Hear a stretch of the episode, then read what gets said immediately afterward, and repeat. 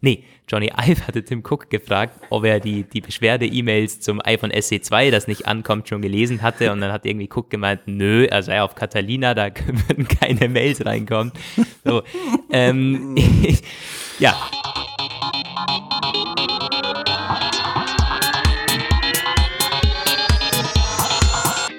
Hier sind Roman von Genabit und Lukas Gera. Ihr hört den Apfelplausch, eine Produktion von Wake Up Media. Hallo und herzlich willkommen zum Apfelplausch, Folge 115, wieder mal am Sonntag. Das heißt, wir werden langsam wieder einigermaßen äh, maßvoll. Lukas und Roman wieder hier. Und ähm, wir hatten eben schon überlegt, ob wir es vielleicht doch, äh, doch morgen aufnehmen, weil wir thematisch gar nicht ganz so viel abzuhandeln haben. Einiges aber doch, ne? Ja, wir, ich hatte auf Instagram habe ich jetzt schon gepostet die Story Recording Apfelplausch 115 und dann äh, hatte, hattest du doch eben gemeint, naja, sollen wir nicht bis morgen warten? Wahrscheinlich taucht dann irgendwie gegen Abend noch was auf, was wir jetzt äh, an Gerüchten dann ja. noch verquanten könnten. Aber nein, wir kommen wieder mal pünktlich, zumindest halbwegs pünktlich hier am Sonntag jetzt online. Ähm, es war ja schon, es gab ja schon ein paar Dinge. Tim Cook, ähm, China-Stimmungen, Kuo hat einen spannenden Bericht und ansonsten noch ein paar Details, die wir dann aufgreifen. Und eine Woche mit Catalina bin ich jetzt unterwegs, wo ich auch ein paar Worte dann zusagen kann. Ähm, aber was wir eben überhaupt noch nicht, was, was ziemlich unsicher ist und sich in den nächsten ein, zwei, drei Tagen entscheiden wird, ist diese Keynote, die wir eigentlich erwartet hätten auf Oktober. Es gibt aber, wie wir jetzt eben schon im Vorgespräch irgendwie, äh, naja, herausgefunden, aber es ist, mhm. es ist klar, es, es, es gibt nichts. Es gibt keine Einladungen von Apple. Es gibt auch nicht wirklich Gerüchte zu Terminen. Es äh, ist bekannt, was erwartet werden würde, aber naja, es ist wirklich sehr, sehr dünnes Eis, diese, diese Gerüchteküche für Oktober mittlerweile, was komisch ist, denn es fehlen Details zu Apple TV Plus noch, ähm, die man, na gut, Apple TV Plus hatten sie abgehandelt ein bisschen letztes Mal, da wird wahrscheinlich auch dieses Mal nicht viel mehr kommen, vor allen Dingen halt dieser Apple Tracker, dieser Teilkonkurrent, ähm, Mac Pro könnte man optimal noch bringen. Äh, iPad Pro, wir wissen das, aber äh, auch da wird ein bisschen zurückgerudert. Kuo sagt zum Beispiel, iPad Pro soll erst nächstes Jahr kommen. Ähm, also es ist ein bisschen unsicher. Wir können euch aber hier keine weiteren Details liefern und hoffentlich kommen morgen nicht irgendwie Apple-Einladungen um 19 Uhr und wir stehen dann da mit dem Apfelplausch 115. Also das im Hinterkopf behalten. Wir zeichnen am Sonntag auf. wir sind noch nicht, äh, sind noch nicht ganz up to date, falls sich da was geändert hat.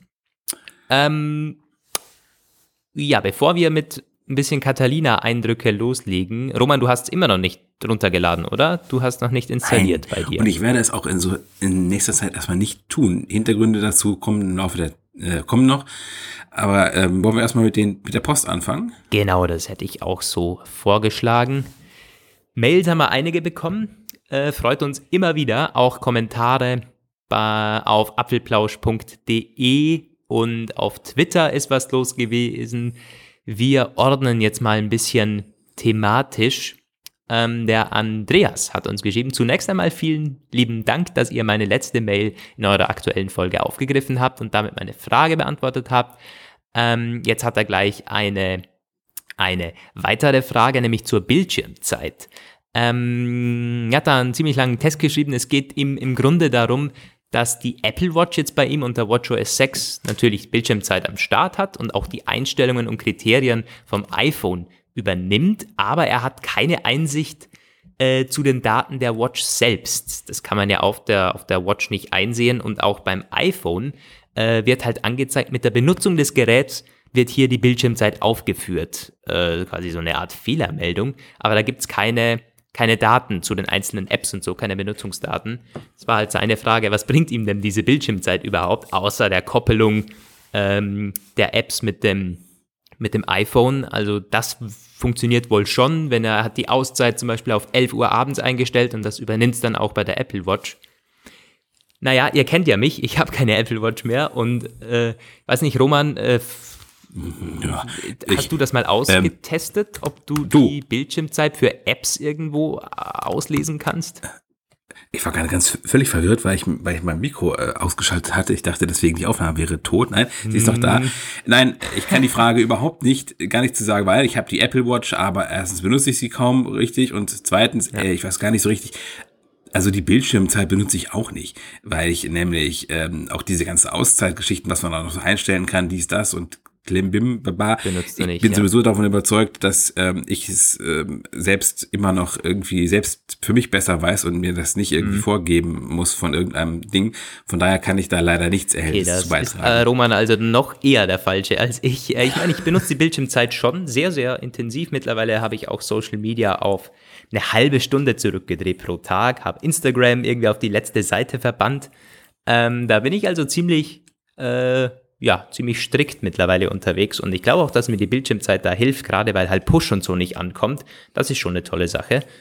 Ähm, aber bei der Apple Watch, also ich denke mal, du hast dieses Sync-Feature ja eingeschaltet. Das muss man auf dem iPhone machen, dass es halt über die iCloud-Geräte geteilt wird. Äh, ansonsten möchte ich mal die Frage irgendwie in die Runde werfen, wenn irgendwie ein Hörer da mehr dazu weiß. Aber es scheint so, als würde Apple die einzelnen Daten der Apple Watch nicht so anzeigen, sondern einfach nur äh, das vom iPhone übernehmen. Naja. Auf dem Mac ist es ja jetzt auch. Die Bildschirmzeit findet man in den Einstellungen. Also es gibt keine, warte mal, gibt es eine eigene App? Ich glaube nicht. Nein, aber es ist in den Einstellungen drinnen.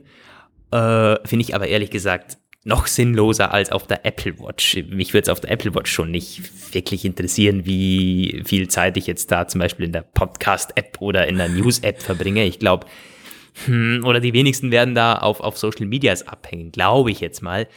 Äh, also am iPhone und iPad lasse ich mir das einreden. Wie gesagt, bin selber ein Benutzer davon. Ähm, gut, die Auszeit zu synchronisieren, das macht Sinn, das ist eine gute Sache. Äh, das macht ja überhaupt, wäre ja auch schade, wenn man da auf dem iPhone sich eingrenzt und dann ploppen alle, I äh, alle Apple Watches und Macs sowieso die ganze Zeit. Das ist auch irgendwie nicht Sinn der Übung. Aber ansonsten die genaue Auswertung am Mac, klar, hier steht es zum Beispiel zwei Stunden Excel heute, Finder vier Stunden. Äh, Was soll ich jetzt damit? Ja, also, also, der Finder, vier Stunden, ganz im Ernst, äh, das ist ja auch, der ist einfach beim Mac einfach immer da. Den kannst du ja gar nicht ist da, ja. Also, den kannst du ja nicht schließen. Gut, es würde vielleicht helfen, jetzt, wenn, äh, wenn ich gerade meine Di- Diplomarbeit schreiben würde oder Masterarbeit oder sonst irgendwas, dann würde er mir anzeigen, wie viele Stunden ich jetzt in Word oder Pages geplackt habe und wie viele Stunden ich dabei Mhm. irgendwie prokrastinierend auf irgend, also für Leute, die halt quasi das so ein bisschen aufteilen wollen. Also ich, ich würde mal sagen, das ist für Chefs eine wunderbare Sache, wenn man sowas in einer Firmenarbeitsplatzumgebung einrichtet, dann ähm, wäre das natürlich das Instrument der perfekten Überwachung. Ja, das, äh, das schon. Also für den Chef wäre das toll. Ich Ja, für glaube, den Chef für, toll, die, toll, für ja. die Angestellten ist das auch nicht ganz so geil. Also äh, den einzigen Anwendungszweck, den ich jetzt äh, mir vorstellen könnte bei auf dem Mac, wenn man halt wirklich irgendwie sich fokussieren möchte, arbeiten möchte und mal sagt, so, jetzt sperre ich Safari weg, ich sperre jetzt meine Social, ich, ich schaue, dass ich nicht auf Facebook gehe oder in der Schule zum Beispiel, wenn man hier strikt sein möchte, so Auszeiten einlegen möchte, dann macht das schon Sinn. Da hat es ja schon solche Apps gegeben, wo man irgendwie den Computer neu starten musste, wenn du Ja. auf, auf Facebook irgendwie oder auf Netflix ähm, gehen möchtest. Also wenn du da ein bisschen dich antrainieren möchtest und man sich von solchen digitalen äh, Software-Schranken leiten las lässt, okay, lasse ich mir einreden. Das ist vielleicht eine spannende Sache. Ich glaube, so äh, ja, denkt Apple auch mit der Bildschirmzeit auf dem Mac, dass man halt die Produktivität einfach steigert. Äh, weniger, wie viel man jetzt auf Instagram abhängt oder so. Ich glaube, das ist gar nicht die Übung auf dem Mac. Ja, Ja, also die Frage so halb beantwortet vom Andreas. Äh, wir, nicht beantwortet so richtig. äh, wir, wir werfen sie mal in die Runde. Ähm, dann haben wir mehrere Zuschriften bekommen zum iPhone SE 2. Das war ja meine Frage letztens im Podcast, Folge 114. Ähm, an die iPhone SE-Nutzer und was sie sich denn vorstellen könnten, für wen ist das gut. Äh, wir haben ja immer noch die Gerüchte und jetzt sogar schon neue von Kuo, ähm, dass es SE 2 2020 kommen soll. Äh, der hat uns geschrieben, der Markus aus Stuttgart. Zunächst einmal vielen Dank für euren stets informativen und unterhaltsamen Podcast. Ich freue mich immer jede Woche auf neue Folgen. Ihr hattet in der letzten Folge ja das Thema, ob es ein neues SE2 geben könnte, beziehungsweise wer das kaufen würde. Ich muss dazu sagen, dass ich im Jahr 2016 bewusst vom iPhone 6 zum SE gewechselt bin, weil ich die Größe und den Formfaktor viel schöner finde als bei den größeren Modellen. Ähm, es liegt besser in der Hand. Klar, der Screen ist nicht so groß und ergiebig. Dafür habe ich aber mein iPad. Meine Frau hat seit diesem Jahr ein 10R und ich muss ehrlich sagen, dass ich nicht weiß, wie ich äh, das Ding beim Telefonieren halten soll. Ähm, kurzum, ich würde ein SE2 zur Not auch mit 4,7 Zoll sofort kaufen. Aber das ist nur meine subjektive Meinung.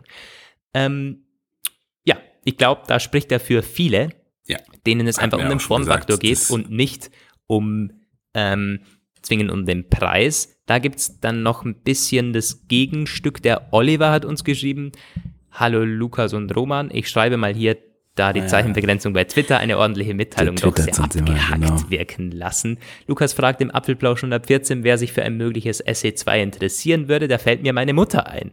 Sie hat sich letztes Jahr das erste SE zu einem Vertrag geholt, weil ihr die anderen iPhones eindeutig zu groß für die Hosentasche waren. Also auch hier ähm, aber dann geht es im Endeffekt, schreibt er hier, im Allgemeinen denke ich, dass das SE2 ein gutes Gerät für Digital Immigrants sein könnte, also für ältere Leute, denen unsere Generation in diesem Zusammenhang alles erklären muss.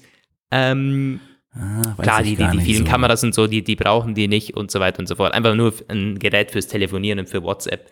Ja, äh, da gehe ich aber nicht mit. Also dieses, dieses Argument für für, für, für Neueinsteiger, für Neulinge, das zieht nur, wenn man auf den Preis schaut, finde ich, beim SE, weil ansonsten ja. ist das kein, es ist kein High, also, hm, schwierig das jetzt zu sagen, aber ich meine, ein Gerät mit, mit so kleinem Display ist Eben. erstens ja. für ältere Leute schlecht. Also da kann ich nur von, von meinen Großvätern erzählen, die ja jetzt beide mit den größten iPhones rumlaufen und damit auch viel, total zufrieden sind. Ich meine, endlich können sie Text lesen und so weiter da drauf. Ähm, ich glaube, das nimmt man eher in Kauf. Ich meine, die haben das genauso in der Hosentasche oder der eine trägt es irgendwie so äh, in, in, in der Hemdtasche immer drin. Das ist egal, solange die was lesen können, äh, ist, das, ist das toll. Und äh, also ich glaube, die, die Größe ist nicht zwingend für, für Neueinsteiger so relevant. Auch nicht, wenn du, hm, wenn es dein, dein erstes Gerät ist. Die ganzen Kinder so. laufen auch, auch ja. schon für fünf bis sechs Zoll Androids rum. Die, die wollen darauf spielen, die wollen viel sehen. Äh, das äh, sehe ich da ein bisschen anders. Wenn, dann wäre eben das zweite, äh, das, das zweite Argument ganz klar der Preis für Neueinsteiger. Ja. Also das ist tatsächlich gerade so, wenn ich überlege, meine Mutter hat ja bis vor kurzem oder bis ja, letztes Jahr ist auch ein SE und äh, also ich weiß gar nicht, wie sie das so lange ausgehalten hat, auch allein schon Webseiten darauf irgendwie, die liest ja teilweise auch relativ viel nach im Netz. So. Und ich hatte ihr dann schon immer diesen Reader angestellt, quasi, dass immer der Reader angegangen ist, weil ich dachte, anders kann man doch äh, unter Safari in diesem winzigen Ding überhaupt gar nichts mehr lesen. Und da scrollt man sich ja zu Tode, wenn du da irgendwie Webseiten aufrufst. Also ich glaube mhm. tatsächlich auch, dass ähm, größer ist in dem Fall besser. Ist natürlich auch teurer, das ist na, genau wie du gesagt hast eigentlich. Kann man gar nichts mehr hinzufügen. Ja. Äh, ja, ist eine Gewohnheitssache, aber wenn man jetzt also ich, ich würde es nicht empfehlen als Einsteigergerät für diesen Zweck. Einfach, nein, würde ich nicht empfehlen. Äh, das ist sowieso eine Frage. Würde man das SE jetzt das ist total schwierig. Es ist mittlerweile so individuell, dass man keine allgemeinen Empfehlungen mehr abgeben kann. Roman hatte mich schon gewarnt, weil ich in die Shownotes schreiben wollte, hey, mach mal doch zum SE noch so eine kleine Empfehlungsrunde. Nein, hat er gesagt, haben wir schon so oft gemacht und irgendwie, das, das kann man ja, gar nicht mehr machen. Sag bitte nicht schon wieder hey, das. Ich gebe dir da schon recht. Mittlerweile ist es wirklich, du müsstest im Grunde sagen, wie alt ist die Person? Was hatte die davor für ein Gerät? Hatte die andere Apple-Produkte? Will die in Zukunft Apple-Produkte kaufen? Weil ich meine, um, um den Price Point Point des alten SE2, äh, des alten SE, muss man ja sagen, greift man nicht lieber zum Android-Handy, wenn es zum Beispiel irgendwie ein, ein, ein, Kind ist, das kommt jetzt ins Gymnasium und hat das erste Handy. Muss es da zwingend ein iPhone sein oder tut es nicht auch das 200 Euro Huawei P10 Lite oder so? Also, mm, würde ja, ich sagen. Also ich äh, wäre da auch irgendwie eher bei, an, an, an letzterer Stelle dann. Tja, wie gesagt, das ist total, total individuell. Äh, kommen wir noch zu was anderem. Der Carsten hat uns geschrieben, mit einer Gegenstimme. Wir haben ja in, der letzten Episode Mails vorgelesen, wo gesagt haben, ja, toll, wie ihr das seht mit den AirPods, genau meine Meinung. Ich brauche auch kein In-Ear, ich hasse In-Ear. Und der Carsten hat heute geschrieben, moin. Ich kann überhaupt nicht verstehen, dass ihr so total gegen In-Ears seid. Ich benutze seit fast zehn Jahren In-Ear-Kopfhörer und kann mir nichts Besseres unterwegs in Bahn und Bus vorstellen, damit man die ganzen Gespräche dort nicht mitbekommt. Auch kann man damit die Lautstärke sehr schön niedrig halten. Vor kurzem hatte ich einmal im Zug Apples Earbuds mit und fand die vom Klang ganz schrecklich und ich musste die Lautstärke auch fast voll aufdrehen. Bei meinem bisherigen Ear In-Ears bin ich normal auf den unteren drei Lautstärkestufen. Ähm, für mich gilt jedenfalls niemals Earbuds benutzen. Also mit dem, er hat ja zwei Argumente für, für In-Ears. Zum einen die, die Abschirmung zum Beispiel im Bus und Bahn, wo es ja äh, Sinn macht, sich abzuschirmen. Im Straßenverkehr ist es vielleicht ein bisschen gefährlich, aber wenn man halt seine Ruhe haben will, ja. Und zum anderen das mit der Lautstärke und das habe ich so auch noch nie äh, gesehen, weil da bin ich auch so, ich habe zum Beispiel mir diese Lautstärkeregulierung drin bei den AirPods da seit ich mal solche Berichte gelesen habe, wie unfassbar ungesund das ist, irgendwie für die Ohren da mit, mit, mit 100 mit, mit 100% Lautstärke zu hören, habe ich das direkt mal aktiviert und das habe ich jetzt schon seit zwei oder drei Jahren so. Und da kommt es auch mal vor, wenn ein Musikstück irgendwie ein bisschen anders abgemischt ist, dass ich da wenig höre unterwegs. Aber das ist mir dann egal. Irgendwie geht da bei mir die Gesundheit vor. Äh, und da hat er bestimmt recht. Mit solchen In-Ears hat man damit weit weniger Probleme. Äh, da geht ja viel weniger halt vom, vom Klang verloren. Äh, fand ich ganz interessant, das durchzulesen. Aber ich meine, bei uns ging es ja eher äh, nicht, wir sind ja nicht aus Prinzip gegen diese In-Ears, sondern weil wir dieses Gefühl auf den, auf den Ohren nicht mögen, diesen Druck auf ja. den Ohren. Äh, das ist eine Sache des Tragekomforts. also ganz genau, da, da, das, das wiegt bei mir so viel mehr als irgendwelche ähm, ja, Pro-Punkte von Abschirmung im Zug oder so oder in der U-Bahn. Hm. Aber auch spannend zu hören, dass es definitiv die andere äh, Sparte gibt. Und da gab es auch auf Twitter, hat mich, äh, hat auch noch einer gemeint, ähm, ich glaube, unser Hörer aus Moskau, genau, war das, den ich damals getroffen hatte. Der hat irgendwie geschrieben, ja, die Moskauer U-Bahn kennst du doch, Lukas, wie, wie laut die ist. Also ich brauche auch unbedingt in ihr Kopfhörer.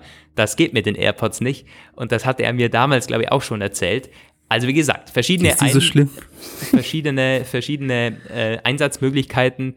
Da könnte Apple wahrscheinlich mit so einem Launch, hoffentlich einem optionalen, nochmal einige Käufergruppen auch erschließen, die die AirPods jetzt vielleicht ganz toll fänden, aber sie eben nicht verwenden können. Ja. Hm. Ja, das war der Carsten. Jetzt haben wir, glaube ich, noch eine Mail die ich bringen wollte, vom Martin. Ja, das war keine Mail, das war ein Kommentar auf apfelplausch.de. Er hat einige Probleme bei der Catalina-Installation. äh, auf seinem Mac Mini 2018 ist alles super durchgelaufen. Auf dem MacBook Pro 2017 hatte er den gleichen Installationsbug, den er beim Upgrade von High Sierra auf Mojave hatte. Irgendwie beim Anmeldebildschirm hat er Kontoinformationen und Anmeldenamen gesehen ich gebe mein Passwort ein, schreibe da hier doch, statt durchzustarten, äh, trödelt das MacBook etwas, dann wird der Bildschirm schwarz, das Apple-Logo erscheint, ein Fortschrittsbalken und anschließend wieder die verbleibende Zeit. Das dauert dann mitunter nochmal 30 Minuten, ehe ich wieder zum Anmeldebildschirm komme, aber hoppla, jetzt ist dort nicht mein Bild und Name zu sehen, sondern nur das Platzhalterbild für Profile. Also er hat hier einige, äh, einige Stunden irgendwie. Leute in den Kommentaren irgendwie auch ganz genau. uns. Äh, das, äh, das ist Parade, ja nicht Paradebeispiel, aber diesen Bug hatten einige von uns irgendwie, dass es bei der Aktivierung, bei der Anmeldung äh, solche Probleme gab. War ja bei mir überhaupt nicht der Fall. Ich habe meinen, meinen Catalina Erfahrungsbericht nach 24 Stunden veröffentlicht und irgendwie den, den Update-Prozess total gelobt, weil er bei mir so schnell ging. Ja, Gott und ein Kollege hatte das gestern, ja, Kollege hat es, hat, es, hat es gestern auf seinem MacBook Pro aus 2012, glaube ich, gemacht oder 2013, lief auch hervorragend. Hm, keine Ahnung, was das liegt. Muss man irgendwie auch Glück haben. das ist schlimm genug, dass man jetzt schon Glück haben muss beim Update, aber es ist tatsächlich genau das. Also, wenn ich nicht wenn ich zwei MacBooks hätte, hätte ich auch schon abgedatet, so warte ich noch ab. Ja. Könnt ihr mal gerne schreiben, wer, wer schon auf Catalina ist, wie es bei euch gelaufen ist. Habt ihr auch ähm, Probleme bei der Aktivierung gehabt oder Jetzt im Alltag, beliebtestes Problem unter Anführungszeichen, ist, mit, ist momentan äh, die Mail-App, die ja bei mir auch schon abgestürzt ist, aber vor allen Dingen geht es um Mails, die da irgendwie nicht auftauchen. So, ähm, da habe ich heute schon auf mein Lieblings-Account auf Twitter, der Not Johnny Ive, hatte schon so einen so äh, Witz gepostet. Ja, da hatte so, ein, so eine Unterhaltung nachgestellt. Irgendwie Tim Cook hat, äh, hat ihn gefragt, ob er diese Nee, Johnny Ive hatte Tim Cook gefragt, ob er die, die Beschwerde-E-Mails zum iPhone SE2, das nicht ankommt, schon gelesen hatte. Und dann hat irgendwie Cook gemeint, nö, also er auf Catalina, da würden keine Mails reinkommen. So, ähm, ja, bei mir ja. läuft soweit alles, kommt alles rein, aber ist auch schon einmal abgestürzt, also die Mail-App noch ein bisschen buggy. Könnt ihr auch mal schreiben, wie das bei euch so aussieht. Ähm, mm. Zurzeit ist ja die erste Beta von mm, macOS 10.15.1 da. Ich weiß noch nicht genau, ob die Mail-App dort repariert ist, weil darauf werde ich auf jeden Fall warten. Es ist ja so, dass bei diesem Bug Mails fehlen und man das zunächst gar nicht merkt, weil das sind irgendwelche Mails von irgendwann, von irgendwo, die quasi aus der Menge der äh, auf, aus der Menge aller Nachrichten einfach verschwunden sind oder sie sind noch da, aber äh, nicht mehr vollständig da. Und es kann zudem noch passieren, dass man Mails verliert, wenn man sie in ein anderes, bei Mac heißt es ja irgendwie Postfach, also in einen anderen Ordner bewegt, dass sie dann verschwinden und nur noch so diese Betreffzeile und so zurückbleibt. Und ähm, du kannst sie dann, dann ist sie weg, dann ist sie verloren, die Mail. Dann ist, dann kommt sie einfach nicht in dem neuen Ordner an.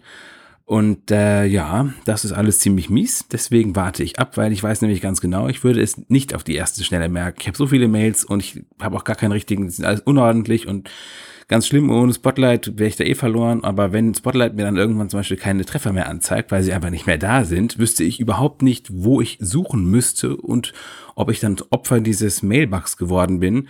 Von daher werde ich mich nicht darauf verlassen, weil man es auch nicht wieder also du kannst es ja nicht reparieren. Also Time Machine hilft in dem Fall nicht, weil du müsstest, wenn du dann ähm, Time Machine benutzen wolltest, auf Mojave zurück und wenn Leute das erst äh, nach einer ganzen Weile bemerken, ähm, quasi jetzt das Update gemacht habt, Leute, und dann äh, wollt ihr im Dezember oder im Februar irgendeine weiß ich nicht, eine wichtige Mail vom Finanzamt oder von der Rechnung von 2015 raussuchen und der findet sie nicht mehr. Und dann stellt ihr fest, dass eure Backups inzwischen auch äh, nicht mehr so weit zurückreichen. Dann seid ihr aber geschmiert. Und deswegen, nein, nein, nein. Roman wartet ab. Ja, ja äh, abseits von Mailbugs ja, was kann ich noch sagen? Bildschirmzeit verwende ich ja nicht, auch dieses Wo ist und so. äh, ja, Erinnerungen, App ist neu, das wollen wir alles gar nicht drauf eingehen, ist ja eigentlich langweilig. Äh, die Aufsplittung halt von iTunes, das ist, glaube ich, das Allerspannendste. Ja. Ja, ich hätte mir mehr erwartet bei der Performance von der Musik-App, habe ich ja schon gesagt. Unser, unser Techniker meinte eben, ja, das ist immer noch eine Web-Oberfläche, da kann sich nicht viel ändern. Die müssten da an WebKit was zaubern. Äh, ansonsten äh, soll ich mir da nichts erwarten und genau so ist es eben jetzt gekommen. Es ist nicht performanter als iTunes. Die Playlisten ruckeln immer noch beim Durchscrollen, was äh, das ist einfach schade. Also ich kann mir noch kann mich noch erinnern, als äh, Steve Jobs vom Buttery Smooth Scrolling immer gesprochen hat, wie, iTunes ähm, läuft. da ist, ist eben schon lange Geschichte. Auch so Laden vom Entdecken Screen oder für diese für dich Playlisten und so. Ist einfach alles viel, viel langsamer als auf, auf dem iPhone. Also es wäre halt geil gewesen, ne, die iPad-App zum Beispiel auf dem Mac zu haben mit Catalyst mit oder Catalyst, so. Ja. Haben wir nicht bekommen. Ähm, ja, trotzdem schön, das Design ist irgendwie deutlich moderner. Man hat eher das Gefühl, äh, ja, es fühlt sich halt so ein bisschen an jetzt wie die Musik-App auf dem, auf dem iPhone. Alles ein bisschen moderner, äh, ein bisschen runder, ein bisschen flacher. Manchmal nervt es mich aber auch, dass es neu aussieht, weil zum Beispiel der Lautstärkeregler ist von links nach rechts gerutscht, wenn ich das richtig. Und irgendwie ist er nochmal kleiner geworden. Das ist so friemelig. Keine Ahnung, warum die das machen. Die hätten da oben so viel Platz in dieser Menüleiste. Und dann, das ist irgendwie drei Zentimeter oder so. Also ganz, ganz komisch, warum die das so klein machen. Nun denn. Ähm, und was mich auch stört, ist, wenn ich hier zum Beispiel was abspielen lasse, hier so, ähm, dann steht oben beim, beim äh, Play-Screen nicht mehr dort, wie lange das Musikstück noch geht. Also es verschwindet Toll. beim, nach, nach ein paar Sekunden verschwinden einfach diese, diese, ähm, diese Zahlen. das war vorher, glaube ich, auch anders, wenn ich mich da richtig erinnere. Da hast du halt genau gesehen, ja, so lange läuft's noch und das ist ja auch Mhm. eigentlich normal. Äh, ist ja auf dem iPhone genauso. Warum das jetzt weg ist, keine Ahnung. Ich hoffe, das ist ein Bug, weil das ist übel nervig. Äh, du, ich glaube, du kannst äh, drüber hovern, aber will ich ja gar nicht machen. Also, ja, so ein paar Kleinigkeiten, die äh, werden die wohl noch verbessern müssen. Ja. Ja, Ähm, erste Beta ist schon da, kann man ja vielleicht ein bisschen was von erwarten. Apple hat wieder meine keine Release Notes dokumentiert. Äh, Hm. Äh, ja, ihr, ihr merkt schon, ich bin latent genervt wieder zurzeit. Das wird sich wieder erholen wieder, aber zurzeit leichte, leichte Der Roman ist immer auf und ab, ja, genau. Ja, ja. Nee, eine Sache wollte ich noch äh, loswerden. Also ich habe das Gefühl, dass die Podcast-App zum Beispiel deutlich runterläuft, irgendwie schneller. Vielleicht liegt es daran, dass ich halt deutlich weniger drin habe da. Ähm, aber man müsste die Musik-App halt ähnlich aufziehen wie die, wie die Podcast-App irgendwie. Du sag mal, ist die Podcast-App, hat die jetzt eigentlich diese Sache da, die sie angekündigt hatten, dass man nach Sprachfragmenten suchen kann oder ist das nicht da? Das weiß ich gar nicht. Müsste ich mal ausprobieren. Ja, Keine ich würde mich, ja, würd mich ja nicht wundern, wenn sie es wieder nur für amerikanisches Englisch äh, anfangs einführen. Aber das war ja eins dieser Sachen, die sie auf der Keynote äh, so äh, groß hervorgetan hatten, dass man quasi nach äh, gesprochenen Worten suchen können soll oder so. Mhm.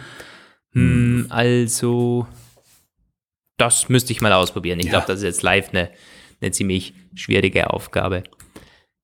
Ähm, ja, abschließend zu Catalina läuft bei mir aber ganz gut. Ja, also die Mail-Probleme mal außen vor gelassen. Läuft wirklich gut. Ich hätte das Gefühl, er läuft besser als unter Mojave, mein MacBook Pro. Und ich bin froh gewesen, da gleich mal abgedatet zu haben. Ich bin mir jetzt auch am überlegen, das 12 Zoller auch mal abzugraden. Weil, ja, es, ist, es läuft irgendwie echt besser. So ein bisschen gerade durch die, durch die Schreibtische zu wischen und Programme zu öffnen. Ich habe das Gefühl, alles läuft smoother. Und das ist auch in line mit den Erfahrungen von, von Stefan, unserem Technikkollege. Also, ja, wir haben ganz gute Erfahrungen mittlerweile mit Catalina. Läuft tatsächlich besser als die erste iOS-Version, muss man ganz klar sagen. Was ja an sich erst einmal schon mal wirklich ganz positiv zu sehen ist, das äh, zeigt ein bisschen, dass man dem Mac äh, anscheinend wieder ein wenig mehr Ernsthaftigkeit zutraut. Wobei man auch sagen muss, auch hier gibt's wieder eine, ich muss wieder ein bisschen Wasser in den Wein gießen, äh, wo wir gerade bei Catalina sind. Das war diese Woche, war das auch ein Thema. Einige Entwickler haben schon mit Catalyst gearbeitet und halt hier schon wieder das alte Spiel, das alte Leiden bei Apple bemerkt. Das alles wirkt unvollständig und stückwerkartig. Catalyst, das sagen sie, ist ein guter Ansatz, aber zu übereilt rausgebracht worden. Es ist noch nicht fertig, sagen sie. Äh, unter anderem ist offenbar von Apple nicht vorgesehen, Kontextmenüs äh, zu erstellen, so dass die das dann irgendwie im Eigenbau nachmachen müssen. Der eine hat irgendwie gemeint, das wirkte anfangs so, als würde eine iPad-App auf seinem Desktop schweben. Dann hat er das ganze UI quasi nochmal neu gemacht. Und genau das sollte man ja eigentlich nicht tun. Also es ist ähm, klar gewesen im Vorfeld schon, es reicht nicht nur dabei Xcode zu klicken und dann ist das eine fertige macOS-App. Man muss schon noch ein bisschen selbst Hand anlegen, das war klar. Aber offenbar muss man deutlich mehr machen, als gesagt wurde im Vorfeld. Und es ist auch nicht so, dass man nur so ein paar Entscheidungen treffen muss, wie irgendwas Farbe, Style und so weiter aussehen soll, sondern auch richtig substanziell noch entwickeln und gestalten, weil Apple da anscheinend vieles nicht mitliefert. Deswegen, ähm, also ich vermute, dass es deswegen ist. Netflix hat ja ursprünglich auch, es gab diese Idee, das könnte eine Netflix-App für den äh, Mac geben. Das hätte einige unschlagbare Vorteile, die es in der Web-Oberfläche einfach nicht gibt. Da kannst du nichts offline speichern und, und, und. Jetzt hat Netflix aber ohne Begründung gesagt, es gibt, es wird keine Catalyst-App für den Mac geben und ich kann mir vorstellen, das haben sie deswegen gesagt, weil ihnen das Ganze zu unausgereift, unausgegoren noch erscheint. Twitter anders. Twitter gibt es jetzt auf dem Mac nach Katal also ab Catalina. Ich habe es nicht installiert, weil ich es ja nicht habe. Aber äh, die hatten es auch schon angekündigt und die hatten halt gesagt, na ja, es war uns so aufwendig, eine eigene Mac-App zu pflegen. Jetzt haben wir halt äh, diese iPad-Codebasis, iPadOS, macOS gemeinsame Codebasis. Ich weiß nicht, ob die es dann bringt. Die sollte jetzt genau das bringen, was Twitter vorher nicht mehr hatte. Funktionen, die halt nicht unterstützt wurden. Aber alles in allem muss wohl bei Catalyst noch ordentlich nachgelegt werden, damit das wirklich eine runde Sache ist. Ja. Ähm, dann schließen wir Catalina ab. Ich glaube, dafür sind unsere Eindrücke noch zu jung und Roman ja. hat ja noch gar keine. Ich schau mal gerade, was, mit was wollen wir loslegen? Wollen wir den Kuo-Bericht mal machen? Ich glaube, ja, das ist machen wir den Kuo-Bericht, der ist mir spannend gewesen. Äh, ja. Roman, leg da mal los. Du hast ein bisschen mehr Details. Ja, Ming Chi Kuo wieder, der hat was gesagt. Er hat erstmal hat er ähm, das bestätigt und nochmal wiederholt, was er schon vorher gesagt hatte, wenige Tage erst vorher. Nämlich, es wird ein iPhone SE 2 geben und es wird ein iPad Pro geben. Zum iPhone SE 2 haben wir schon wirklich echt eine Menge gesagt. Da müssen wir auch, glaube ich, nicht weiter noch was zu sagen, weil er hat nichts Neues, da kam nichts Neues in seinem Bericht. Auch halt Anfang 2020, erstes Quartal. Ja. Und dieses iPad Pro, das soll kommen mit einer, tja, True Depth Kamera, also so äh, eine Time-of-Flight-Kamera vielmehr. Also Time-of-Flight-Kamera, das ist ja diese Art von Kamera, die auf Basis von Laufzeitmessungen Distanzen präzise messen kann. Die macht also das, was die, die True Depth Kamera auf der Frontseite jetzt auch schon kann, aber mit größeren Distanzen. Jetzt nicht 50 Zentimeter bis 1 Meter, sondern da ist man dann im Raum von äh, zwei bis drei Metern. Und das soll halt kommen. Ähm, das würde bedeuten, es gibt kein iPad Pro im Herbst mehr. Und da hatten wir eben schon drüber gesprochen. Es scheint zurzeit einiges darauf hinzudeuten. Äh, es gibt ja noch einige Produkte von Apple, die offen sind. Dieses größere MacBook, da wissen wir noch nicht, was los ist. Aber gut, ja, Q sagt halt, es kommt Anfang 2020. Und dann, das war vielleicht noch das Spannendste von allem, es kommt nämlich äh, neue Gerüchte von einer AR-Brille von ihm, hat er gesagt. Die kommt auch 2020, aber dann so im zweiten Quartal.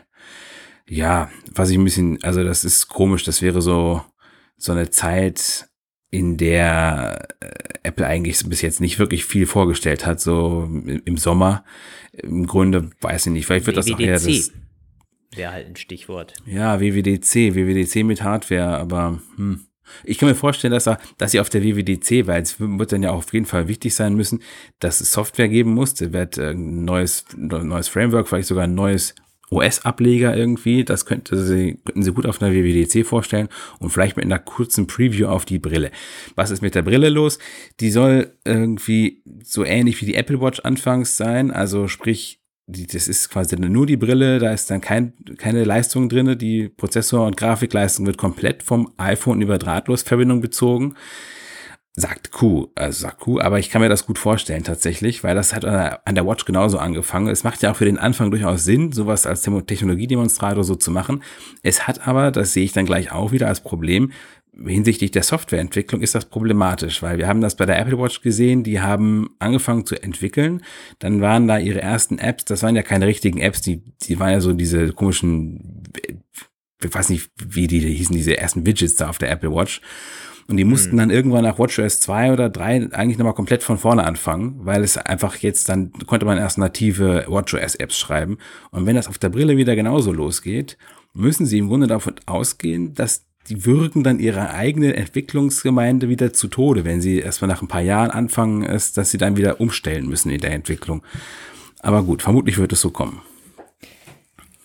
Ich fände es auch komisch, weil eigentlich hat man mittlerweile gute Fortschritte gemacht, äh, wirklich Technologie und, und Computer auf engstem Raum zu bauen mit der Apple Watch.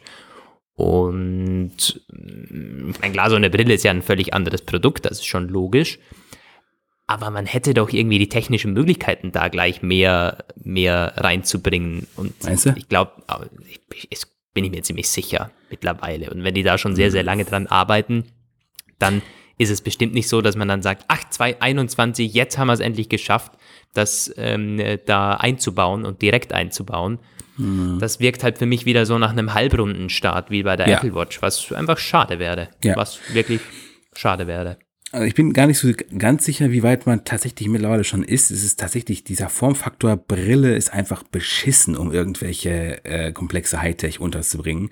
Alles, was über Linsen oder irgendwelche Reflekt Bildschirmtechnik hinausgeht, das, das ist ja, also ähm, das, das ist, glaube ich, schon eine immense Herausforderung. Deswegen ist ja auch Google Glass damals mehr oder ich weiß von Berichten, wo die Leute dann gesagt haben, naja, da wird es ja aber schon heiß auf der Birne irgendwie. Also ähm, das ja. ist, glaube ich, echt schwierig. Das ist, das ist, die Bildschirme müssen unglaublich hochauflösend sein, dann ziehen sie unglaublich viel Energie und dann muss da auch noch, dann soll da auch noch ein Prozessor, der auch noch Power hat und eine starke Grafik einer. Wo soll das alles hin? Also ich glaube, das könnte echt noch ein bisschen dauern, bis die wirklich so gut sind, wie wir sie uns jetzt hier gerade wünschen. Vielleicht hat Apple sich gedacht, na, bevor wir gar nicht mehr in die Gänge kommen, machen wir erstmal was Halbrundes. Wobei man da sagen muss, dass es keine Konkurrenz gibt momentan auf dem Markt, die da wirklich ja, mitmischt. Stimmt. Weder von, von Google, Microsoft, Samsung. Auch Huawei hat da überhaupt nichts am Programm. Also man hätte jetzt keinen Druck. Wobei dann Apple ja immer sagt, ja, wir schauen ja gar nicht auf die anderen. Wir releasen Produkte, wenn sie fertig sind. Äh, ich glaube, eines ist klar, wenn da nächste äh, nächstes Jahr wirklich was kommt, das wird ein totales Beta-Produkt sein. Das könnte dann auch erst 2021 auf den Markt kommen, so ähnlich ja. wie das bei der Apple Watch dann halt auch gedauert hat. Und es, ich bin gespannt, wie sie das ankündigen, also wie das Marketing aussehen wird. Für welche Zielgruppe machen ja. die das? Ist das so eine, so eine, so ein Nischenprodukt, wo man jetzt sagt, hey, das ist unser Hobby, das ist ein bisschen AR ausprobieren, ein bisschen für die Entwickler, das ist jetzt irgendwie ein bisschen für die, für die, äh, die Hightech wollen. Oder sagen die, so, jetzt haben wir es geschafft, eine Brille für jedermann. Äh, das wird jetzt jeder tragen. Wir glauben daran, das ist die Zukunft. Oder sagen mhm. die, das ist Pro-Anwendungsbereich. Das wird jetzt irgendwie 1.500, 2.000 US-Dollar kosten. Das ist für, für, für Arbeiter. Die werden da drauf irgendwelche, ähm, ja, das ist halt komplett für den, für den Pro-Bereich gemacht. Kann auch sein. Also das, das, das sind verschiedene Richtungen, nicht. die man da einschlagen kann also ich kann mir es immer noch nicht vorstellen, ähnlich wie damals bei der Apple Watch, dass Apple eine Brille macht. Das ist so weit weg für mich. Mhm. das glaubt man halt erst, wenn Tim Cook tatsächlich auf der Bühne steht und sagt, one more thing. Äh, und irgendwelche Glases abnimmt, wo man nie gedacht hätte, dass da ein Prozessor drin schlummert.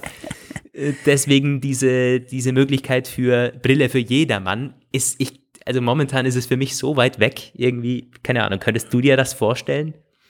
Also wenn überhaupt, dann eher noch für jedermann oder zumindest das, was Apple für jedermann hält, als das andere, weil in dem Bereich dieses, dieses äh, Hightech und für Pro-Anwendungen, da gibt's Konkurrenz, nämlich die HoloLens. Die wird teilweise ja auch schon produktiv mhm. benutzt im VW-Werk und in, ich habe das ja. irgendwie mal von so einer Aufzugsfirma, das, also ähm, ich weiß nicht, ob es eine clevere Idee ist, dort das anzugreifen, weil ich glaube, auf diesem speziellen Gebiet ist die HoloLens schon echt ziemlich weit. Vielleicht nicht uneinholbar, aber die haben ja auch mittlerweile schon eine zweite oder weitere Version davon gebracht.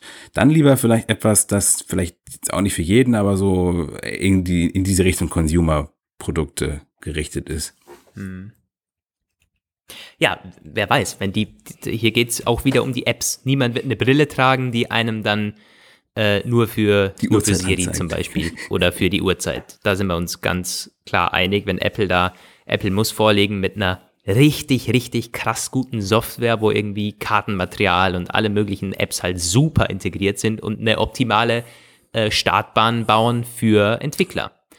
Das ist das Um und Auf. Ich glaube, das wissen die selber auch, weil tja, ich kann immer nur wieder Tim Cook selber zitieren, der 2013 gesagt hatte vor dem Apple Watch Launch, naja, eine Uhr ist ganz spannend, aber eine Brille, wer will eine Brille tragen, wenn er keine braucht? Und genau ja. darum geht es.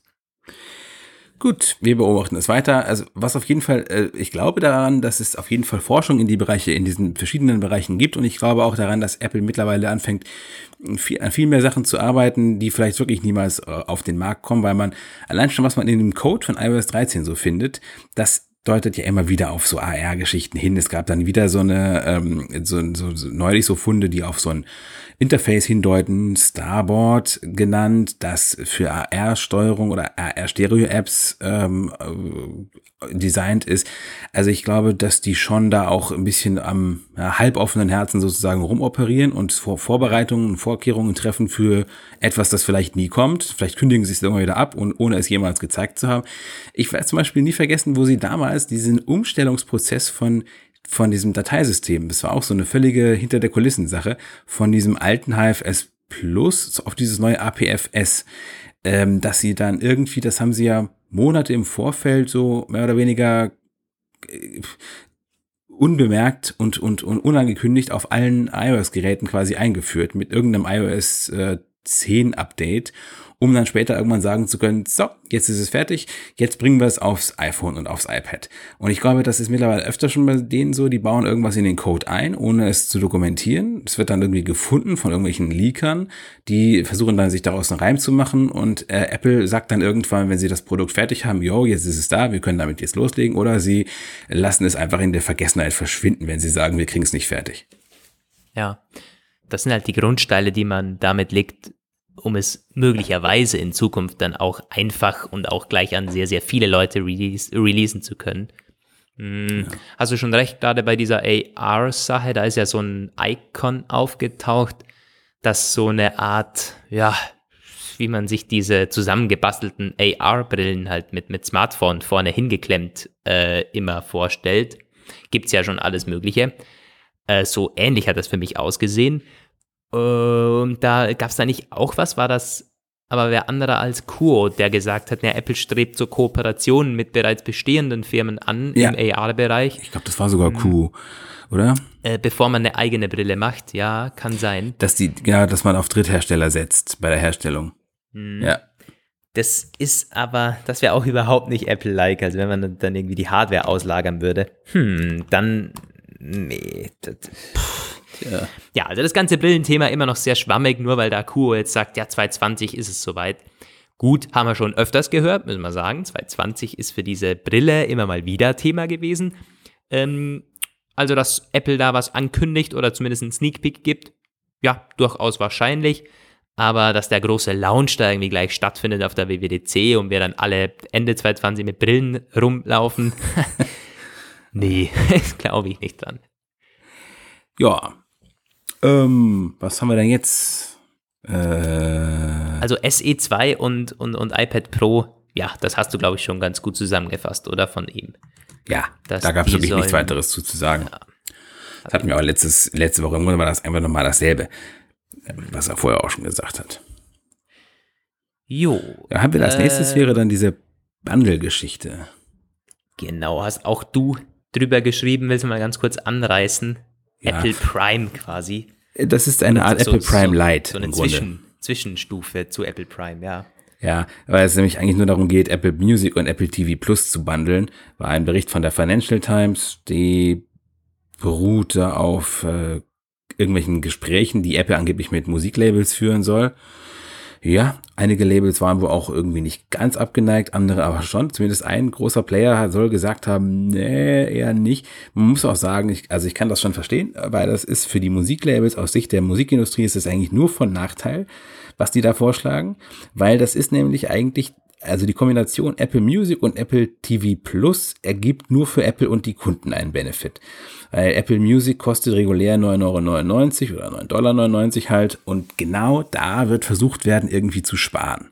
Also ähm, nämlich TV Plus, das ist ja schon günstig und es ist vor allem halt auch nur äh, von eigenen Inhalten. Also da, da verlieren sie höchstens ihr eigenes Kapital und ich glaube, das ist so ein bisschen, die wollen das anbieten, um möglichst schnell Abozahlen hochzutreiben für Apple TV Plus, weil das ist vielleicht attraktiv, wenn sie jetzt zum Beispiel sagen, weiß ich auch nicht, weiß ich nicht, 12,99 Euro, 13,99 Euro. Es muss ja, ja, irgendwie günstiger sein, sonst würde es sich ja gar nicht, irgendwie gar keinen Sinn geben, es überhaupt zu nehmen. Und da wird man versuchen, beim Apple Music äh, Anteil zu sparen. Und da wird man also mhm. dann versuchen, bei der Musikindustrie irgendwie dort an den Lizenzgebühren zu sparen. Und dass die da nicht ganz begeistert von sind, das kann ich mir schon vorstellen. Vor allem, weil sie ja auch nicht unbedingt Kinderinvasion, ja, sorry. Ähm, von da sie auch nicht unbedingt davon ausgehen können, dass das jetzt auf der Seite von Apple Music noch zu massenhaft Neuabschlüssen ähm, führen können, wird, weil einfach viele Apple Music Kunden schon sind und dann das Apple TV Plus einfach dazu buchen und es umwandeln. Also, hm, ja, hm. Ja, sehe ich ziemlich ähnlich wie du. Die, die fischen halt in diesem riesigen Teich an Apple Music Kunden, den man mittlerweile einfach hat. Wie 60, 70 Millionen zahlende Kunden, oder? Ja. Und ähm, da würden die sagen, quasi äh, heruntergebrochen, hey, wir haben jetzt ein tolles Angebot, ihr bezahlt nur 2 Euro oder 3 Euro mehr und ihr bekommt dafür Filme von uns. Ist das nicht geil? Wollt ihr das nicht mal ausprobieren? Und auf das läuft es wahrscheinlich hinaus. Äh, ja. Und das könnte auch klappen. Ganz klar, weil ja. die Apple Music Leute würden vielleicht, oder viele bezahlen jetzt schon irgendwie 15 Euro, weil sie das Family-Abo haben. Die sagen, naja, 2 Euro mehr, das tut mir jetzt auch nicht weh, ich schaue mir das mal an. Hm, das könnte schon klappen. Für mich wäre das nicht spannend, glaube ich. Ich würde das nicht machen. Äh, ich habe jetzt sowieso ein Jahr ja gratis, äh, weil ich das iPhone 11 Pro gekauft habe. Stimmt. Das müsste ja. ich ja dann auch haben, ne? Ich krieg dann ja auch ein Jahr gratis. Äh, Klar, äh, haben wir beide, ja, ja, haben wir beide äh, äh, mit dabei. Ja. Ich glaube, das reicht zumindest für erste Eindrücke. Und wer weiß, vielleicht werde ich noch irgendwie zum, zum, zum Serien-Junkie. Das kann ja sein. Und dann würde ich das auf einmal anders sehen aber im Moment hätte ich daran kein Interesse. Eher noch, müsste ich sagen, wenn mehr gebundelt wird, wenn noch iCloud drin ja. ist und, und News, aber da wären wir da ganz schnell wieder bei diesem Prime-Abo. Und das ist wohl noch eine Weile weg, oder? Ja, vor allem also ähm, Apple News, das, das wäre höchstens eine Sache halt für UK, US, ähm, die wird hier im Leben nicht starten, Apple News Plus und St Storage, ja, höchstens noch Storage, aber ich, ich sehe es auch noch nicht in nächster Zeit. Und in dem Arcade. Bericht war immer auch nicht zu sehen. Ja, und Arcade, ja. Aber das, also ich glaube, das ist relativ schwierig zu bundeln, weil die so günstig sind. Also ähm, dann ja, ja, ja, muss man schon. Arcade kommt übrigens sehr gut an. Äh, also ich habe einige Reviews schon gelesen. Ich habe selber leider noch nicht gespielt. Das wäre eigentlich mal eine, eine, da müssen wir mal im nächsten oder übernächsten Apfelplausch drüber erzählen. Äh, Arcade möchte ich mal, ich mal ausprobieren. Aber die Spiele seien wirklich toll gemacht. Also wirklich eine, eine richtig tolle Sache, gerade in einer Welt, wo irgendwie das tendenziell hingeht zu solchen irgendwie halb tollen Minispielen, wo man irgendwie nach zwei Tagen schon keinen Bock mehr hat oder irgendwelchen aufwendigen Spielen, wo man halt sehr schnell nur mehr mit In-App-Käufen oder so weiterkommt, ist dieses Arcade wohl ziemlich cool und sie haben halt alle großen äh, Titel da am Start. Ich meine, von Lego über Disney bis hin jetzt zu Crossy Road bringt so einen neuen Titel. Ich lese jetzt immer nur die neuen Spiele, die da kommen. Also wer spielt, für den ist das, glaube ich, echt eine coole Sache und da auch gar nicht so teuer. Ja. Hm. Ja. Ja, das zum, zum Bundle-Deal. Ich glaube, sind wir beide nicht so. Äh, wir hatten damals eine Umfrage gemacht mal auf Apfelpage. Da war das Interesse auch nicht so riesig ähm, an, an, an Apple Prime, wenn dann halt wirklich, wenn es drastisch günstig ist und alles Mögliche bis zur iCloud halt am Start hat. Und ja, das ist momentan noch außer Reichweite. Hier bleibt unser letztes Thema noch. Eine ja, Trendstudie wo man kontrovers darüber diskutieren kann. ja, ja, das, sti das stimmt. Ja, Roman, möchtest du wieder einleiten? War ja wieder dein Artikel. Ja, ähm, also das ist auf jeden war Fall. War eine Studie über die USA, oder? Genau. Und es ist auch nur für die USA wirklich repräsentativ. Wobei ich sage das, du hast es dann später, aber gut, dazu kommen wir dann noch. Geht um die Verbreitung von iPhones und Apple-Produkten im Allgemeinen. So eine Studie, die wird jährlich durchgeführt. Die ist eigentlich auch, die hat immer schon die relativ ähnlichen Ergebnisse seit Jahren. Es ist bekannt, iPhones sind einfach wahnsinnig verbreitet in den USA. Und jetzt für dieses Jahr, ich, das, ähm, 2000, das muss ja 2018 sein, oder 2018, 19 irgendwie so, weil das ist ja, ähm, ist ja noch nicht zu Ende, ähm, ist es so, dass 83 Prozent der befragten äh, Schüler, äh, es sind alles Schüler, ähm, ein iPhone, ein, ein iPhone haben. Gott nochmal. Es ist nur ein Prozentpunkt mehr als im letzten Jahr. Also das ist, es steigt auf einem extrem hohen Niveau noch minimal an. Und es 86 Prozent der Befragten werden sich auch wieder in Zukunft ein iPhone holen. So. Hm. Die Apple Watch ist ähnlich gut beliebt, aber nicht, nicht so hoch die Zahl, aber die sind äh, irgendwie 20 Prozent der ähm, Nutzer hat eine Apple Watch, aber da gibt es ein ordentliches Wachstum. Das war im Jahr zuvor noch einstellig, der Marktanteil unter den Jugendlichen. Und die Konkurrenz ist äh, äh, quasi ausgelöscht irgendwie. Also zumindest in dieser Zielgruppe. Die Samsung Gear kommt irgendwie auf zwei, drei Prozent oder so. Also es ist völlig. Wer will auch eine Samsung Gear? jo, du, also als hier. ja. Ähm, äh, ja. ja, und ich sage halt, es ist eine ganz klare amerikanische Sache. Es ist im Grunde eine Monokultur an iPhones ausgebrochen in, auf amerikanischen Highschools. Und du hast gesagt, ja, aber das ist bei mir auch so. Und darüber haben wir so ein bisschen diskutiert, weil ich habe halt gesagt, so, naja, also ich sehe in meinem Umfeld nirgends irgendwelche iPhones. Nur bei meiner Freundin und bei meinen Eltern, äh, bei meiner Mutter vielmehr. Mhm. Und vielleicht noch bei meinem einen Kollegen, der jetzt auch gelegentlich zuhört, der hat auch eins, aber ansonsten, nö, kaum was. Die, die, die haben meistens so Android-Krücken und wurschteln sich so durch. Ja, also man, man muss ja ganz, äh, wir, wir, blicken jetzt auf die Fakten, total unverblümt und da muss man sagen, zwischen uns sind ziemlich genau zehn Jahre, wahrscheinlich auch unser Freundeskreis ungefähr zehn Jahre auseinander. Ja. Ähm, bei mir rund um 20, bei dir rund um 30 und bei mir ist es wirklich, wirklich anders. Also bei mir nutzen extrem viele Leute iPhones. Klar, ich habe auch äh, Kollegen mit, mit Androids, das sind meistens OnePlus-Nutzer, ich glaube zwei oder drei, die haben OnePlus-Geräte alles richtig gemacht, würde ich sagen. Nicht ist unter Android immer noch Preis-Leistung äh, mitunter am besten.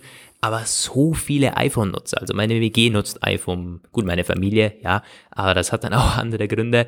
Ähm, äh, Uni-Kollegen, auch ziemlich oft ähm, auf, auf, auf iPhone. Ähm, muss man sagen, das ist ein bisschen milieuabhängig, ganz klar. Ich meine, auf Unis sieht es immer ein bisschen anders aus als vielleicht bei Leuten, die äh, arbeiten oder nicht zur Uni gehen. Dann kommt es aufs Alter drauf an, was ja diese Studie auch, das sind ja nur, äh, nur, nur jüngere Leute, bei denen spielt das Image noch eine krasse Rolle. Ja. Aber ich glaube, das ist eher bei äh, bei Schülern der Fall als bei Studenten oder so, weil ich meine, im Studium schaust du dann eher mal aufs Geld oder schaust du, dass, da, dass das Gerät lange, lange hält. Ähm, aber bei mir sind es halt nicht iPhone 10s-Nutzer oder iPhone 11 Pro-Nutzer. Natürlich nicht. Die meisten haben iPhone 8, iPhone 6s, äh, iPhone 7. Also die, die Geräte, die eben einfach noch gut laufen, die haben jetzt auch alle ja noch Updates bekommen. Die sind halt ziemlich gut, die sind ziemlich beliebt in meinem Freundeskreis, muss ich sagen. Ja, ich weiß auch, also es ist definitiv, hat es ähm, Milieugründe, wie du halt nennst. Es ähm, hat, klar, also es ist, ähm, ich habe das selbst ein bisschen versucht einzuordnen, wenn ich zurückgeblickt habe. Gut, als ich äh, jung war, oh Gott, oh Gott, das ist furchtbar. Äh, als ich jung war, da gab es iPhones zwar schon, aber das war noch ganz was anderes. Das war irgendwie, naja, das war gerade so, als ich angefangen habe zu studieren, da gab es, glaube ich, seit einem Jahr, nee, nee, nee, doch, genau. Seit einem Jahr gab es da ein iPhone, als ich auf die Uni gegangen bin. Das und war eine andere Zeit. Das war eine andere Smartphones. Zeit. So. Ich ähm, weiß, dass das später dann irgendwann so, also ist das halt schon so gewesen, auch mal, was die Computer angeht, ich, meine politikwissenschaftliche Fakultät, da waren sie alle mit ihren ausgedruckten Readern, mit irgendwelchen schlecht ausgedruckten, schlecht kopierten Readerzetteln, wo sie dann die ganze Zeit drin rumgeschmiert haben mit Kugelschreiber und irgendwelche Notizen und ähm, der Computer des Professors war ein altersschwacher IBM von 1992. Das muss man wirklich ganz klar sagen. Das war damals an der Uni wirklich ganz klar zu sehen. Die Studenten und die Lehrenden einte eine eigene, äh, eine verbindende Eigenschaft, alles für die Forschung und wie man selbst so auftritt, was man sich kauft, wie man sich ausstattet, vielleicht auch wie man sich anzieht, alles egal. Nur egal. Wir sind hier, wir sind hier tief in unserer ähm, Politologie verhaftet und restliche niedere Fragen oder Bedürfnisse interessieren uns nicht. Und dann habe ich mal so ein BWL-Modul gemacht und da waren halt alle schick und alle hatten, äh, alle hatten iPhones, naja, nicht ganz, aber sehr viele iPads gab es damals schon und natürlich auch die, äh, die, die Profs hatten Macs oder, oder iPads und die Präsentationen flutschten alle perfekt und flüssig und keiner hat sich irgendwie zehn Minuten davor abgerappelt, irgendwie den Beamer ins Laufen zu bringen, wie es dann in der Politik immer war. Ah Gott, ja, es gibt Unterschiede. Es gibt einfach wirklich Unterschiede. Ja, was soll ich sagen? Ich meine, ich hatte ja BWL studiert oder beziehungsweise ich kann ja auch die Eindrücke nur sammeln von der Wirtschaftsuni hier in Wien und die hat sowieso schon so einen Schnöselruf. Ähm, das ist ja total abhängig von, von solchen Faktoren. Ich glaube, da drehen wir uns auch im Kreis, wenn wir das allgemein bewerten wollen. Was man aber, glaube ich, schon sagen muss, bei jüngeren Leuten hat Apple noch diesen Image-Ruf und der ist, äh, der ist echt noch ziemlich gut. Ähm, in, in den USA hat es bestimmt auch Probleme äh, damit zu tun, dass Apple ja aus den USA kommt. Da ist iPhone-Anteil immer höher als bei uns etwa äh, oder in China oder in Asien. Ähm, aber es ist auch so, dass man sagen muss, also ich, ich kann mal erzählen von, von zwei, die sind zehn und acht Jahre alt. Die hatte ich vor einer Woche getroffen, gehen halt jetzt, ja, Gymnasium, der eine zumindest. Ähm, und da spielt das Handy so eine, so eine extreme Rolle. Äh, das hat so einen Stellenwert und vor allen Dingen auch die Marke vom, vom, vom Handy. Also die wissen irgendwie, gut, die wissen jetzt nicht iPhone 11 Pro oder so, oder, aber die hatten tatsächlich also direkt erkannt, dass ich das neue iPhone habe an diesen, an diesen Kameras. An den Kameras, ja. Ähm, und es war mir dann irgendwie schon unangenehm, weil es hat mich auf so eine Ebene, ich war sofort irgendwie äh, interessanter oder spannender für die, weil die mich dann quasi gefragt haben, ja, wie ist es so mit dem neuen iPhone und so. Also das hat so eine krasse, das hat so einen Stellenwert. Noch viel eher, als es jetzt bei den 20-Jährigen, 30-Jährigen der Fall. Da gibt es bestimmt auch Leute, die erkennen dann, das ist das neue iPhone. Aber da wirst du quasi angeschaut, als wärst du ein besserer Mensch, wenn du mit so einem neuen iPhone rumläufst. Und ich meine, das musst du dir mal vorstellen. Dann war auch die Frage von dem einen dann, ob ich, äh, ob ich auch AirPods hätte. Und dann habe ich irgendwie gesagt, ja, ähm, habe ich, ja. Äh, mit einem Zögern, weil ich habe mir schon gedacht, soll ich das jetzt sagen? Dann bist du noch besserer bin, Mensch geworden. Eben. Und dann habe ich gesagt, ja, habe ich. Ähm, und dann meinten die, oh Gott, das ist ja wahnsinnig, die kosten irgendwie so und so. Der hatte den Preis zwar nicht gewusst, aber das war für die mega viel Geld. Und dann habe ich gesagt, ja, habe ich geschenkt bekommen, weil es war mir so unangenehm, das irgendwie zu sagen. Also, mhm. was ich damit sagen möchte, dieses, ich kann mir gut vorstellen, dass ein Großteil auch dieser iPhone-Nutzer oder ein beachtlicher Teil zu den Eltern hingeht und sagt, bevor ich da irgendwie so ein, so ein Huawei kaufe, kaufen wir den iPhone. Und wenn die das eben sich leisten können, dann werden die sagen, dann kaufen die es den Kindern halt eben. Also dieses Image im, im Klassenzimmer vom iPhone ist gigantisch, das kann man sich gar nicht vorstellen. Äh, je reifer man wird irgendwie und je mehr man auch mal aufs Geld schauen wird, da wird man halt sagen, naja, wenn das eine die Hälfte kostet und es kann genauso viel, äh, dann ist mir das scheißegal, dann soll Apple mit seinem Image bleiben, wo es will. Aber das ist bei, bei, bei Schülern noch ganz, ganz anders. Und das ist, äh, das ist ja eine Erzählung jetzt von, von österreichischen Schülern, nicht von den USA. Ich muss gerade sagen, ich, also ich, ich war jetzt schon lange nicht mehr in irgendwelchen Schulen drin. Ich weiß aber, wir haben einige Lehrer, die zuhören. Vielleicht können Sie ja mal ein bisschen berichten, wie es in euren Klassenzimmern so aussieht.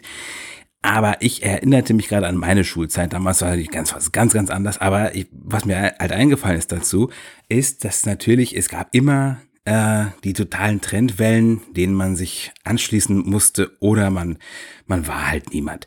Also wir, ich war jetzt nie auf so einer ganz krassen äh, Schule. Wir haben halt bei uns in der Stadt so ein paar Schulen, die sind dafür bekannt, dass das halt die, die völligen Snob-Schulen sind. Wenn du da die falschen Marken trägst oder das falsche Handy hast, dann kannst du, äh, dann kannst du, dann bist du ein Paria, ein Geächteter im Grunde. Das war auf meiner Schule jetzt nicht, das war ein relativ äh, liberales äh, Gymnasium, das war, ne?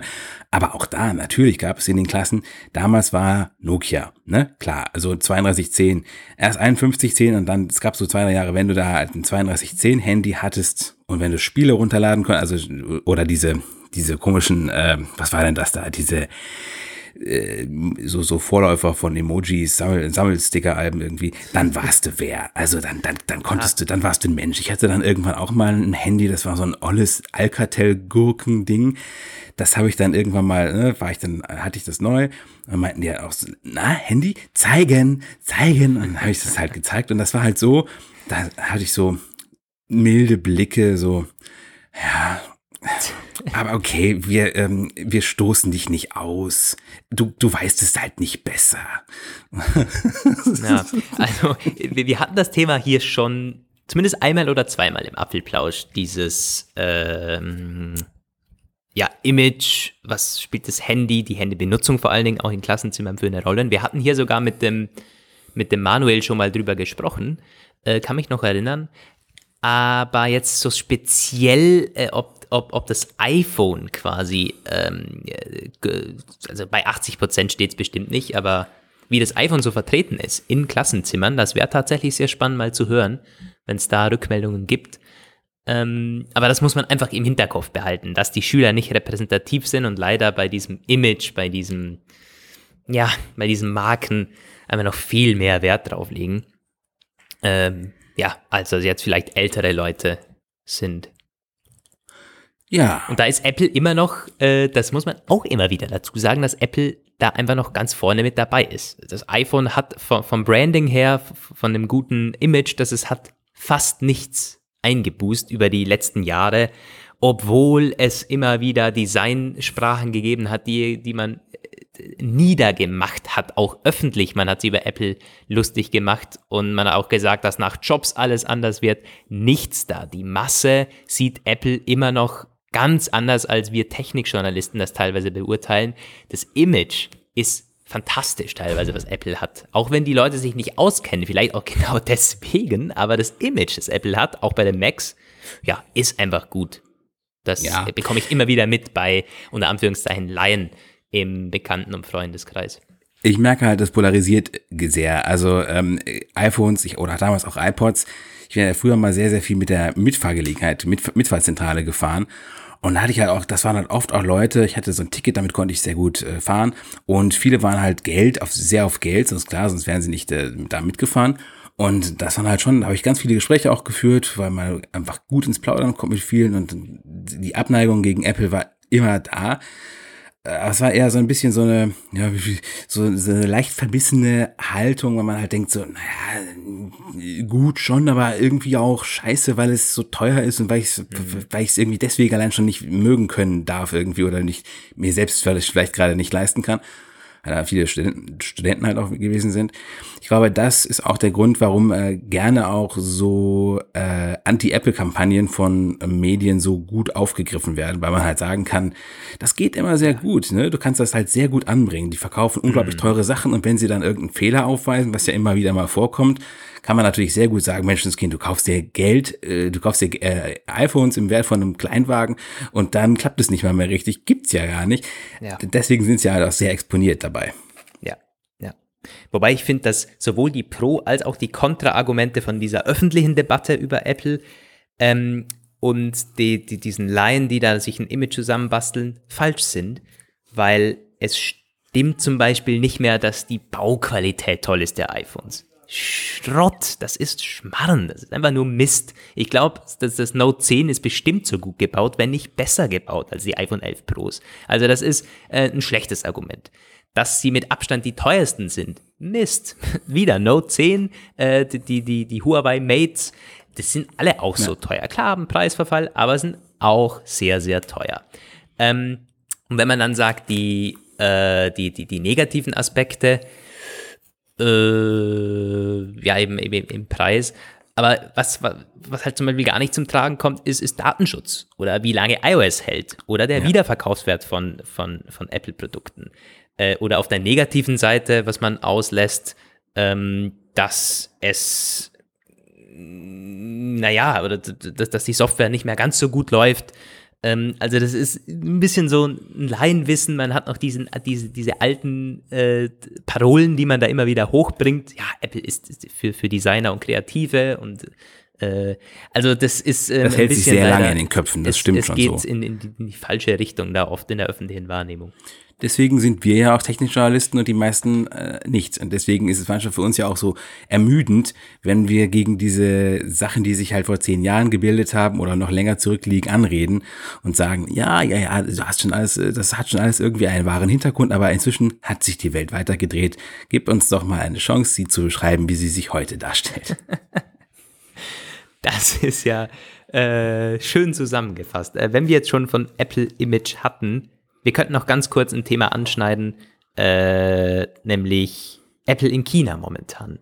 Das war bei uns auf den Shownotes auf der zweiten Stelle, aber das haben wir irgendwie übersprungen.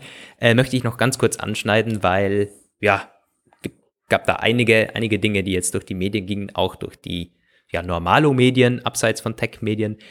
Tim Cook ähm, hat sich zum Beispiel öffentlich dazu geäußert. Es gab zwei, zwei Dinge, die ich, die ich ansprechen möchte. Zum einen gab es diesen Bericht, dass Apple wohl TV Plus Produzenten und Serienproduzenten geraten hat, nicht schlecht über China darin Ja. zu schreiben und zu berichten, wo ich mir dann auch gedacht habe, bitte was? Was haben die jetzt da gerade gesagt?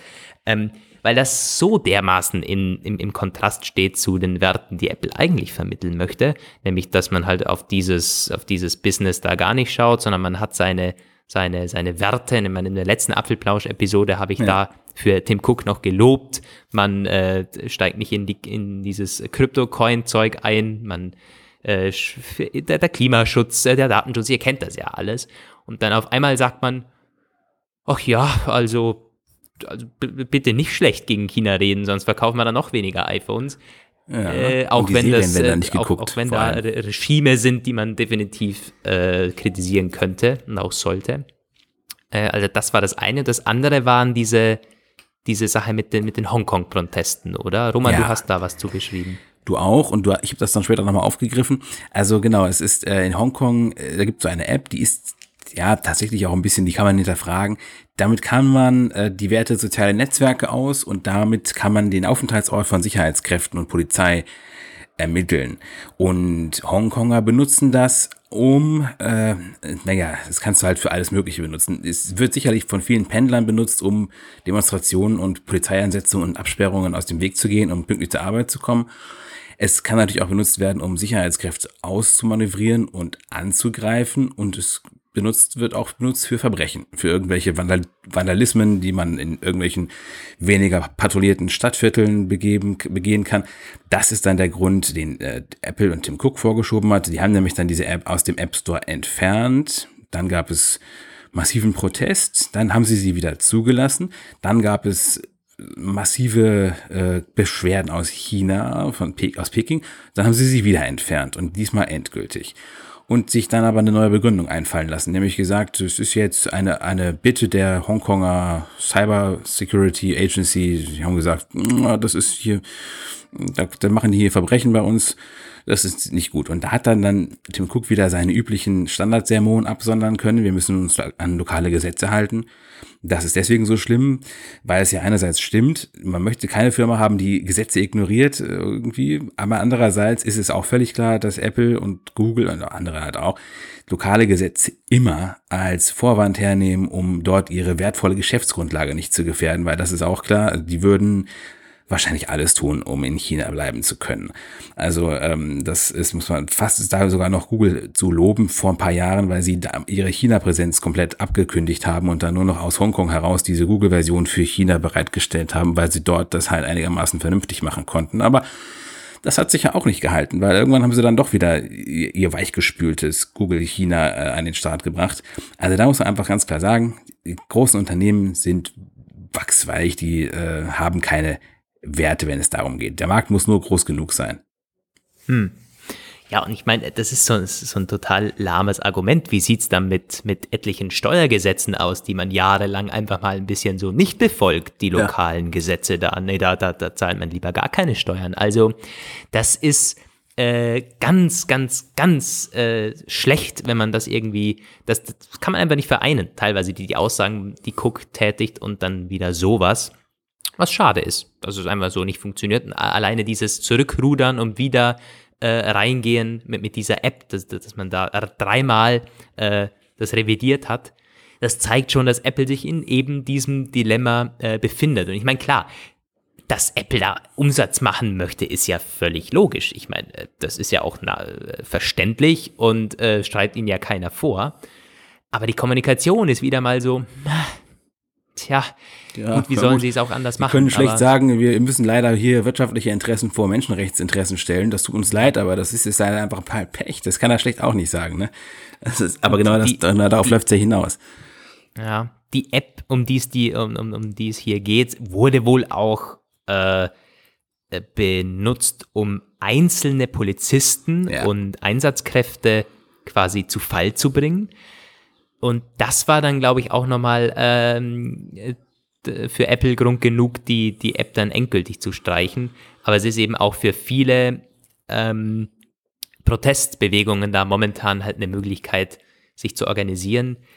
Gut, das würde jetzt den Rahmen sprengen, wie weit das alles legal ist und wie wir, wie, wie wir das analysieren. Das sprengt aber den Rahmen, halt, aber man kann noch kurz, also es gibt ja. diese, das wiederholt sich ja ständig. Sie haben VPN-Apps, aus dem chinesischen App Store gescheucht, massenweise, die einfach nichts anderes tun, als sichere anonyme Kommunikation zu ermöglichen, ist äh, nicht möglich über den App Store.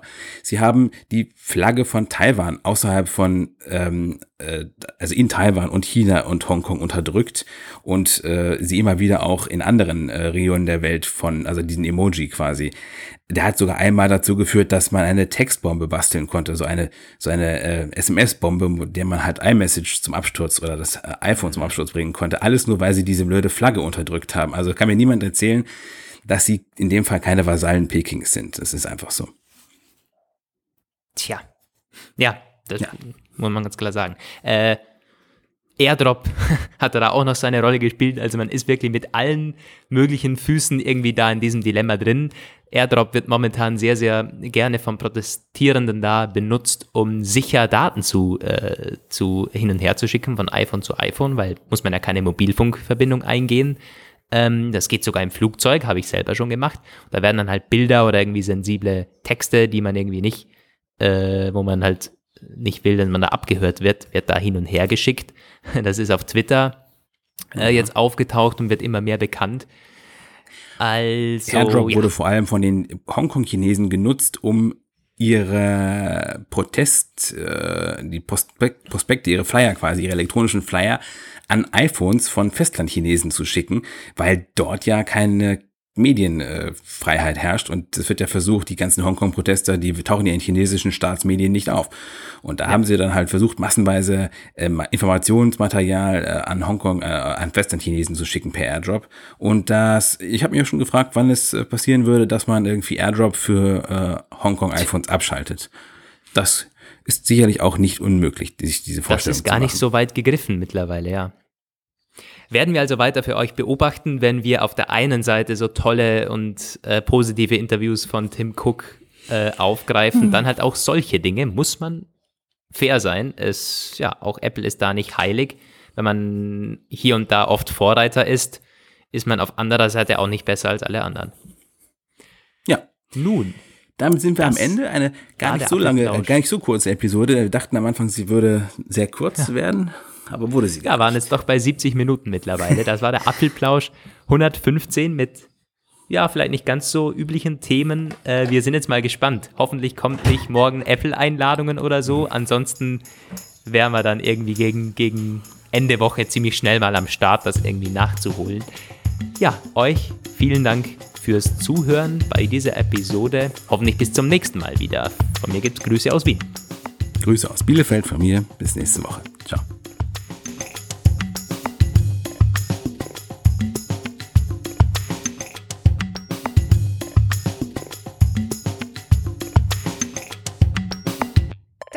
Apfelplausch. Schön, dass ihr dabei wart. Bis nächste Woche. Diese Sendung ist lizenziert unter Creative Commons. Namensnennung, keine Bearbeitung. 3.0